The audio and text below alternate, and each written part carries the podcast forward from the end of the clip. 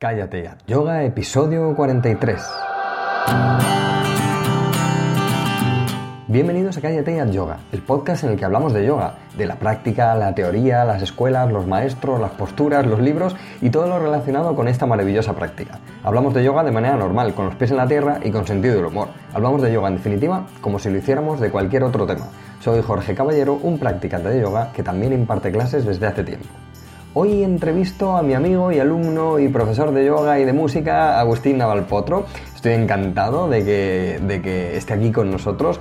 Pero bueno, como siempre, antes quiero recordaros que visitéis la sala de prácticas, eh, que, que le peguéis un ojo a todas sus secciones, a las lecciones, a las rutinas, a los monográficos, al yoga y salud, a la nueva sección de fundamentos del yoga donde estamos metiendo recursos para los profesores de yoga.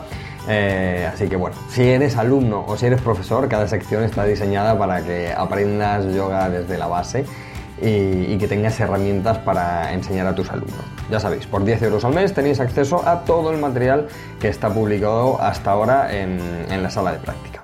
Vamos con la entrevista con Agustín. Bien, pues estoy aquí con Agustín Navalpotro, practicante de yoga, eh, alumno y amigo, y bueno, pues nos va a contar su experiencia de yoga eh, 2.0.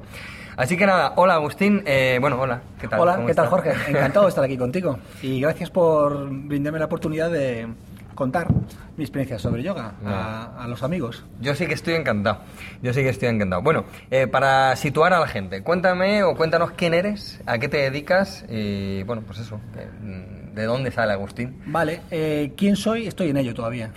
Estoy buscando la respuesta. Eh, buena pero sí, o sea, buena respuesta. Sí sé que me dedico a dar clases de música en un colegio. Eh, empecé a estudiar música de chavalín y aunque ha sido muy difícil con el violín, pero mira, me ha proporcionado una forma de vida, un trabajo y seguir aprendiendo. ¿El violín? El violín. Ahora no toco el violín, pero me dedico a dar clases de música en un colegio. Qué bueno. Y ahora toco el piano, que es lo que me gustaba de pequeño. Qué bueno. Entonces el violín ha sido como un puente para ahora tener un trabajo, tener casa y cosas que también son importantes en la vida. Y tanto. Eso es. Y tanto que sí, y tanto que sí. Bueno, eh, ¿por qué empiezas a hacer yoga? Crisis personal. Así, crisis. Así, tal cual. Crisis. Mi madre hacía yoga. Sí. Meditaba en casa. Yo era un adolescente un poquito cerrado de mente. Mm. Y entonces veía a mi madre meditar en casa y digo, pero, pero ¿quién te está comiendo la cabeza? Pero si quieres la espiritualidad, vete a la iglesia. Yo no lo entendía, me rompía los esquemas. Y entonces ella me dijo muchos años, vete a yoga, vete a yoga. Ni caso, claro. ¿Hasta qué? Cuando fui a yoga? Cuando tenía que ir. Y es la crisis personal. Ostras, qué bueno, tío, lo que cuentas, qué interesante. ¿Y a, la a crisis? Qué, ¿A qué edad? Empecé con yoga a los, más o menos cuando Cristo, a los 33, 34. ¿Y ahora tienes? Si se puede saber. Espera, en 2010, que tenía 36. O sea, hace 7 años. 7 años, eso es. Y por una crisis personal. Eh, pues bueno, yo. Buscando otras alternativas a encontrarte bien, porque al final es lo que, esto es lo que dice el Dalai Lama, que todos buscamos encontrarnos bien y ser felices todo el rato. O sea, que el yoga llega un poco por eso, ¿no? Eso es. Luego yo he entendido el porqué de la crisis, ¿no? Eh, pero en ese momento no entendía nada, solo que la vida se me puso patas arriba.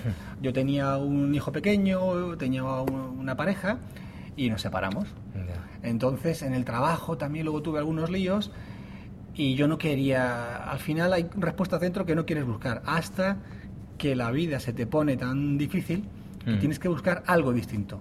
Mm. Y entonces me acordé, aquello que decía mi madre, hace 15 o 20 años, lo del yoga, lo del yoga, lo del yoga. Y justo al lado de mi trabajo, en San Sebastián de los Reyes, hay una escuela de yoga, con el profesor de mi madre. ¡Oh, qué bueno!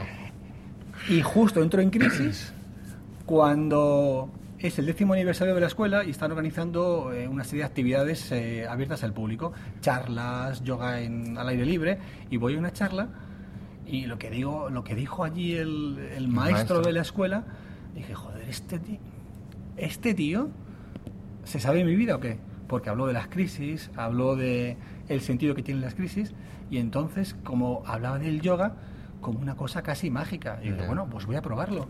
Y entonces empecé a ir a una clase me encontré de maravilla en la clase y, y, quise más. Hablé con él y me dijo el profesor de yoga, él tenía fama de ser un poco psicólogo, ¿no? Sí. Y además eh, se ve una persona que, que comprende a la gente. Y le dije que sí, porque quería hablar, que conocía a mi madre y todo eso. Sí. Y me dijo, no hay ningún problema. Pero mira, yo de lunes a viernes estoy muy ocupado. Si quieres, vente a Segovia, que allí tengo un ashram, y te pasas un día y te invito a comer y hablamos. A mí me rompió también los esquemas. Digo, este tío... ¿para Me qué? quiere meter en una secta. Me quiere meter en una secta y además, qué difícil me lo pone, que tengo que ir hasta Segovia. Bueno, pues fui a Segovia. Y ¿De qué escuela, de qué escuela es? Bien, ese se llama la escuela Naradeva. Naradeva, Ellos vale. vienen de la escuela Sanatana Dharma, que es una escuela que se creó en el País Vasco Ajá. hace 20 o 30 años, que viene un poquito de Sivananda. Sí. Eh, y bueno, él se fue de la escuela, creó su propia escuela, eh, Naradeva, en el año 2010, cumplían 10 años, o sea que en el año 2000. Ostras, qué bueno. Bueno, ¿y te fuiste a Segovia? Me fui a Segovia, contando? sí, me fui a Segovia y allí resulta que hacían cursos para profesores de yoga Ajá. y cursos de una cosa que se llamaba psicología yógica y meditación. Qué interesante. Sí, la verdad. Qué interesante. Eh, consistía, él lo decía, ¿no? Mira, aquí venís, hacemos yoga y la psicología está muy bien y es necesaria, pero el yoga te deja en un estado de apertura. Y entonces ahí metemos la mano con mucha delicadeza dentro de vosotros Qué bueno. y, y os podéis ver. Porque decía, yo te puedo decir a ti lo que te pasa o a ti o a ti, pero eso no va a servir de nada, incluso te puedes cerrar más. Lo interesante es que tú te acabes viendo, ¿no? Y me meto en el curso de psicología yógica esta, empecé yoga en noviembre. Y en enero me metí a esta aventura que no sabía de qué iba. Yo hacía sanas eh, un par de días a la semana en las clases y una vez al mes pasaba un fin de semana allí en el ashram. Bueno, a los tres o cuatro meses no sabía ni quién era. No sabía ni quién era. Eh, Qué bueno. me empezamos a, a ver cómo es la mente, por qué pasan las crisis y yo comprendí al final que la crisis que yo estaba viviendo era una cosa necesaria, necesaria para, para mi crecimiento. Aunque dolorosa. dolorosa, exactamente. Y aprendí cosas como ahimsa, como la veracidad, como la responsabilidad. Una de las cosas más importantes que he aprendido en, en el yoga no son las asanas, la verdad. Ya. Eh, las asanas las estoy aprendiendo mucho contigo. bueno, contigo estoy aprendiendo a perfeccionar asanas y, y con mucha más profundidad otras cosas. Pero recuerdo que lo que más me impactó de ese momento fue una cosa que es loca cancaria, ¿no? O como se diga, Sí. cumple con tu obligación, Sí. cumple con tu deber. Me di cuenta que yo era una persona que venía siendo eh, un, un llorica, como el pollito calimero, Sí, sí, que sí, me veía todo víctima de lo que me pasaba en la vida, todo era culpa de los demás, eh, por qué me tenía tan, tan mala suerte. Y he aprendido poco a poco a asumir la responsabilidad de, de lo que me pasa y que lo que me pasa en la vida, algo de eso tendrá que ver conmigo, algo tendré que ver yo con lo que me pasa en la vida. Totalmente. Totalmente, sí, sí. Bueno, me estás contestando un montón de preguntas que, que ya te iba a hacer, ¿no? Sí, sí. Que, eso, que ¿qué te sorprendió de la práctica? Era, era una de, de mis preguntas. Eh, qué interesante lo que cuentas, ¿no? O sea, hacíais un poco de práctica y luego con ese estado de, de la práctica os metían un poco de, o un mucho de psicología. Sí, por ejemplo, veíamos os el tema, el tema de la herida. La herida que nos ponían películas, y entonces la herida que la tapamos, que parece que se cicatriza, pero dentro está todavía supurando. ¿no? Eh, Entonces, al final, la herida te está comiendo por dentro. Si tienes una herida en el muslo, tú te has puesto una venda, te has vestido otra vez y parece que, Pero ahí se te ha olvidado. Pero la herida está sin resolver. Entonces, pasa algo en la vida que te la vuelve a abrir la herida. Y eso es una de las cosas que he aprendido, que al final la crisis es lo que te hace Sí. entrar en contacto con esa herida que tienes ahí. Que lo sepas o no lo sepas, te está haciendo un efecto por dentro. Una herida emocional, una herida eh, de patrón mental Sí. o lo que sea. Entonces, es doloroso cuando te encuentras con tu herida, que tienes que, tienes que verla, Que tienes que trabajar con pero, ello. pero si no, no la vas a sanar, claro. Qué bueno. Pues me parece un super profe, un super maestro, vamos. eh, aprovechar el yoga para meter ahí psicología transpersonal, ¿no? Eh, Sí, Me parece, me parece alucinante. Y, mm, ¿Y qué destacarías ahora mismo de la práctica de yoga en general? O sea, mira, después de eso, que es el, el, el primer contacto, ¿no? Yo, por ejemplo, tuve un primer contacto muy diferente y luego tuve un segundo contacto muy diferente al primero, pero totalmente diferente a lo que me estás contando tú. Y, y pero ahora tenemos otro punto de vista ya, ¿no? porque de esto hace siete años. ¿Qué destacarías ahora de la práctica? Mira, a mí hay una cosa de la práctica del yoga o del yoga que es lo que estoy muy agradecido y es que siempre me está rompiendo los esquemas. Ya. Empiezo a hacer una cosa y no es lo que me esperaba. Eh, allí en esta escuela, el mantra, uno de los mantras que tenían es quítate exigencias. Para llegar a esa profundidad, a esa herida, quítate las exigencias, las rigideces de tus emociones, de tu pensamiento mental. Entonces, las asanas eran también sin ninguna exigencia. Y yo entendía que el yoga era eso. Que toda la exigencia iba en contra de yoga. Yoga significa, Jorge, corrígeme, unión, con uno mismo, ¿no? Entonces, que la exigencia iba en contra de esa unión. Hasta que llego a un gimnasio y, y yo venía en plan listillo, Jorge. O sea, diciendo, a ver, estos del gimnasio, que sabrán de hacer yoga en un gimnasio. Hmm. Yo que vengo de hacer un curso de psicología y una cosa que se llama ashram y todo eso. y a los 15 minutos de clase eh, estaba alucinando. Digo, pero esta gente que está haciendo no, no sabía, no entendía nada de lo que decía el profesor, un tal Jorge Caballero. Eh, unas posturas dificilísimas, rarísimas, que todo el mundo las hacía, la secuencia de asana no lo entendía. El caso que cuando acabó la clase me quedé entre una sensación física y, emocional maravillosa y a la vez con una desorientación total. A la vez descolocado. Con intriga, y bueno, voy a volver a ver qué pasa aquí. y, lo que yo pensaba que era exigencia, creo que tampoco es una enemiga de la práctica. Es decir, que tiene que haber un trabajo. Y una cosa que tú dices mucho en tus clases, que las posturas no estén muertas, ¿no? Que tiene que haber, eh, tienen que estar vivas. Y eso sí, ¿dónde pones la acción? La pones a lo mejor en el brazo, pero el vientre relajado, el rostro en sabásana. Claro, es que, a ver, mm, a mí es que me gustan todas las escuelas de yoga y me parece interesante lo que hacen en todas. Eh, luego uno se queda con una, ¿no? Y bueno, pues eh, a mí me gusta lo que yo hago, eh, voy a otro profe o voy con otros profes y me gusta, pero al final te quedas con lo que haces, vas mejorando cómo enseñas o cómo practicas. Pero, claro, es muy interesante lo que dices, o sea, a mí me parece muy interesante lo que hacía este maestro tuyo, lo que hace.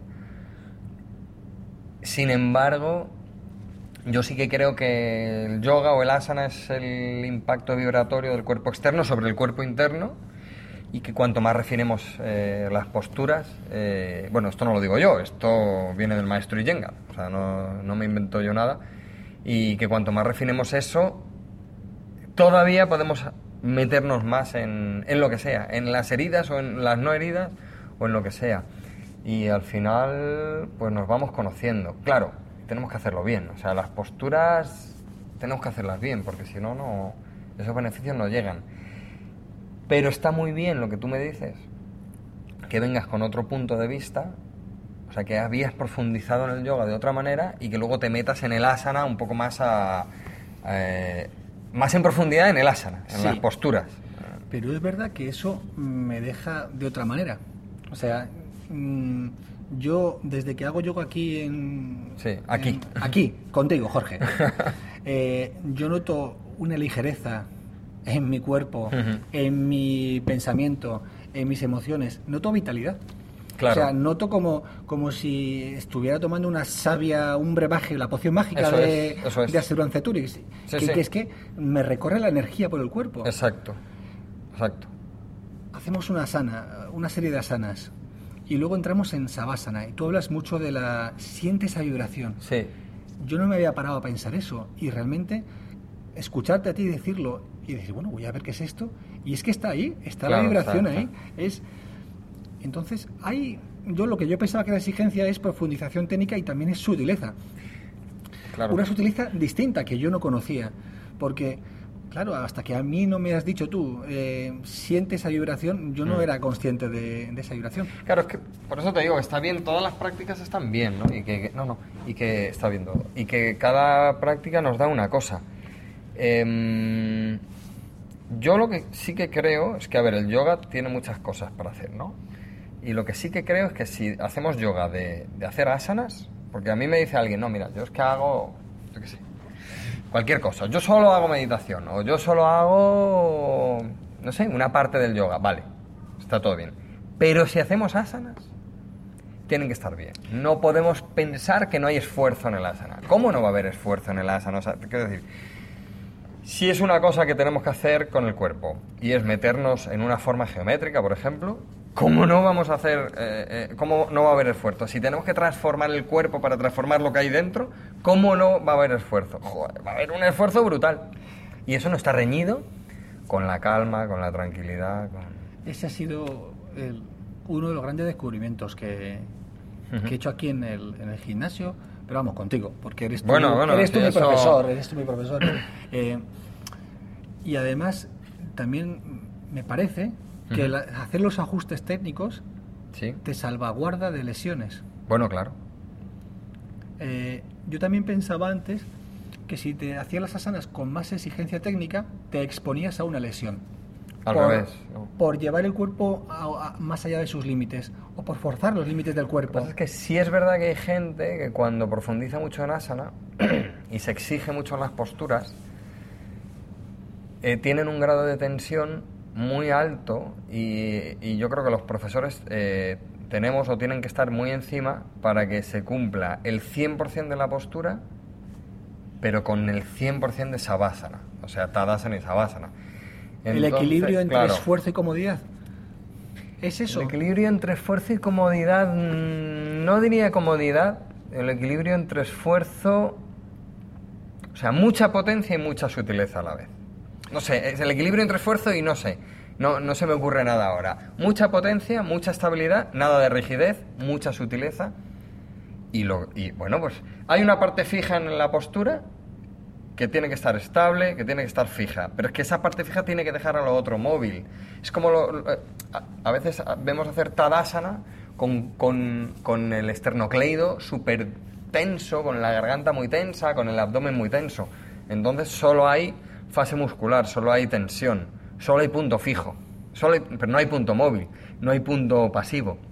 Entonces tiene que haber punto fijo, punto móvil, punto pasivo. Si tenemos eso claro en las posturas, podemos darle toda la cera del mundo que tenemos el asana bien construida y no nos lesionamos porque vamos creando espacios articulares. Punto fijo, crea un punto móvil con espacio articular y un punto pasivo que permite que se dé la movilidad, el rango de movimiento. ¿Qué os parece, ¿Qué os parece, chicos y chicas? Una de las cosas que me encanta de mi experiencia con yoga, y ahora que estoy aquí con Jorge, es la sabiduría que tiene. Bueno, Eh, a mí me despierta la curiosidad hacer yoga en general. Y contigo, pues muchísimo. Porque Bueno. además eh, aprendo cada vez. Y estas cosas, cuando las contabas tú al principio, me sonaban completamente a chino o a sánscrito. No, no- no entendía nada. A, a las dos cosas, a las dos cosas. Sí. ¿Cuántos días practicas ahora? ¿Cuántos días vas a clase? ¿Cuántos Bien. días vas a clase? A clase eh, voy al menos dos o tres días. Ajá. Eh, si la cosa se complica, pues no voy. Pero me gusta siempre encontrarme con una práctica. Y en el aprendizaje que estoy haciendo, este yoga, que no sé si es yoga Iyengar puro o es una. Es yoga, es, yoga. es yoga. Es yoga. Eh, me resulta muy importante la guía del profesor. Eh, todavía estoy intentando, después de tres años haciendo yoga aquí contigo, Ujú. Jorge, dos años y medio, todavía estoy intentando colocar cosas en mi cabeza. Bueno, intentando, ¿no? Yo creo que eso que, nunca que se acaba. van colocando, se van colocando cuando se van colocando. No es que haga más o menos esfuerzos. Mm. Y entonces, cada vez que lo escucho, aunque lo hayas, dicho 30 veces, la verdad que le- es- me suena como si fuera la Sí, primera. no, y luego vas con otro profesor, te dice lo mismo, parecido, cambia una coma, cambia una palabra y te cambia completamente, o sea que, que está bien. ¿Practicas en casa o no practicas en casa ahora? La ¿Lo verdad, es que, no? la verdad es que una de las cosas que me ha servido para conocerme, esto de yoga, de saber esas partes que voy sabiendo de mí, una de ellas es que voy viendo que tengo que, que me gustaría ir mejorando, es una que es palabra que está de moda ahora también, que se llama procrastinación. Ujú. Es decir, lo que decía mi madre cuando era pequeño, que no lo hagas, dejes para mañana, hazlo ahora. Eso es. Y entonces en casa Te cuesta me, más. me cuesta más, me cuesta más.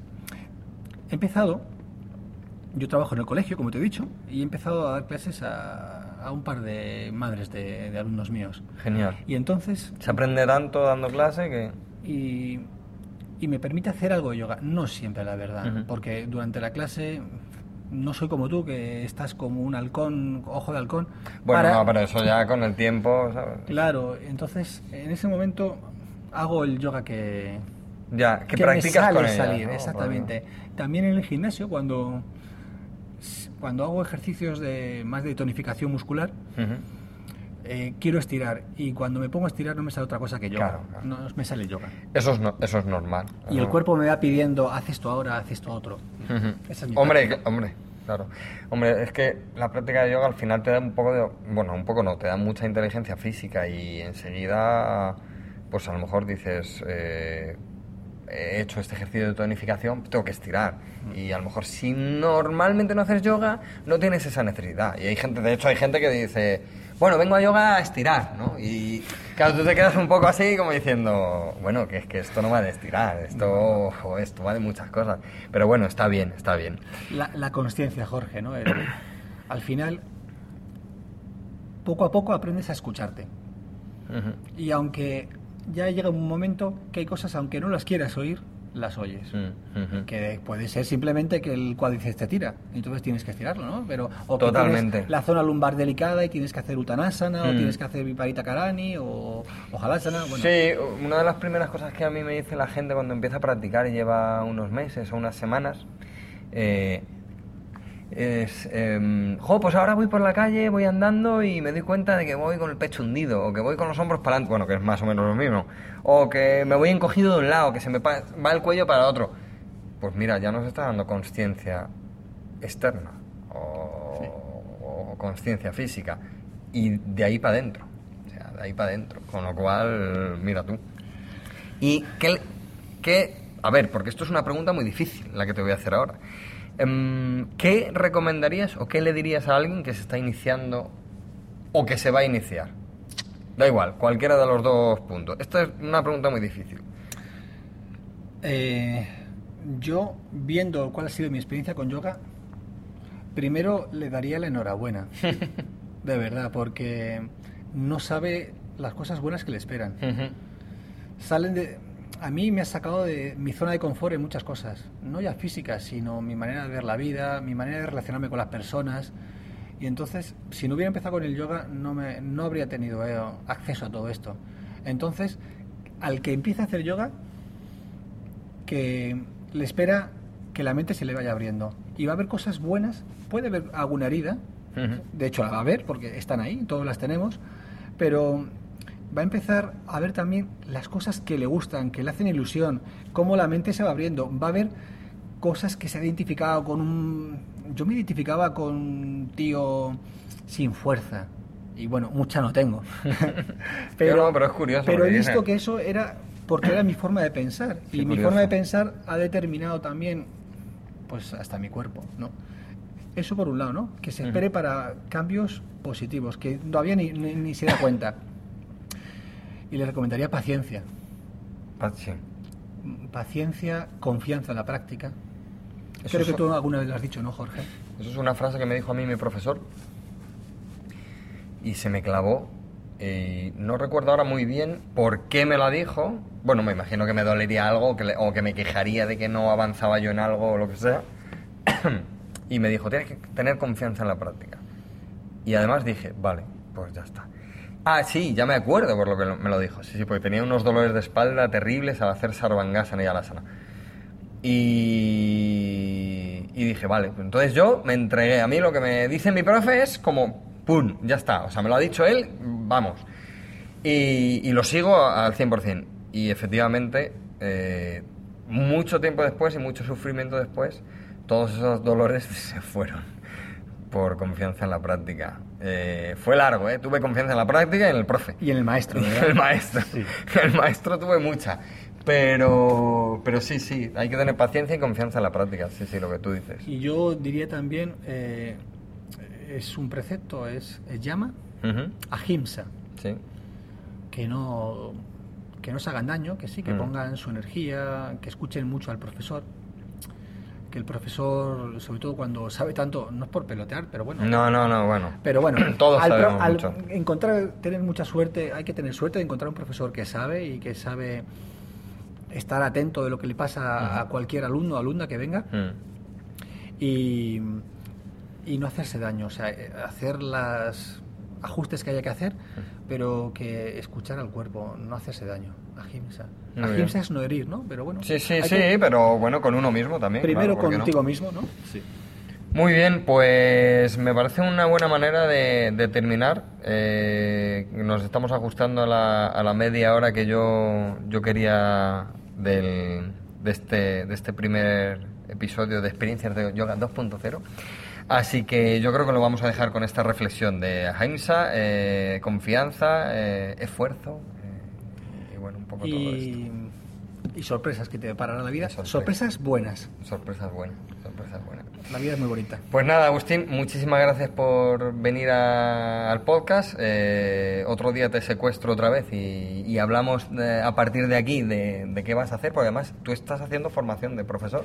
Eh, la hice. Tengo, Ah, ¿lo has hecho tengo ya? que hacer un- presentar una memoria y estoy ahí con mi procrastinación a cuestas, a ver, qué, a ver cómo la llevo. Pues mira, lo estás aquí diciendo en público, así que te vienes otra vez al, a- al podcast y nos cuentas esa memoria. Pues un placer, Jorge. Muchas gracias, de verdad, eh, que me brindes la oportunidad para poder expresarme y seguir haciendo yoga contigo.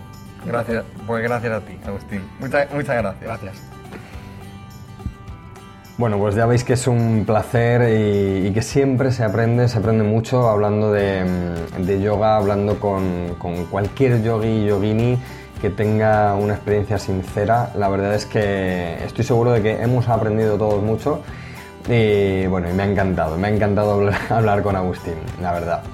Espero que me sigas acompañando en este pequeño y humilde viaje de yoga y que podamos seguir aprendiendo todos juntos, porque al final ese es el objetivo del yoga y de la vida. Os espero en los comentarios de la web y os animo a apuntaros al curso de yoga para gente normal y empecéis a practicar yoga en casa con esta pequeña comunidad de yogis y yoginis normales que estamos haciendo poco a poco en callateayoga.com. Nos escuchamos en el próximo episodio. Es todo por hoy. Arium Tatsa.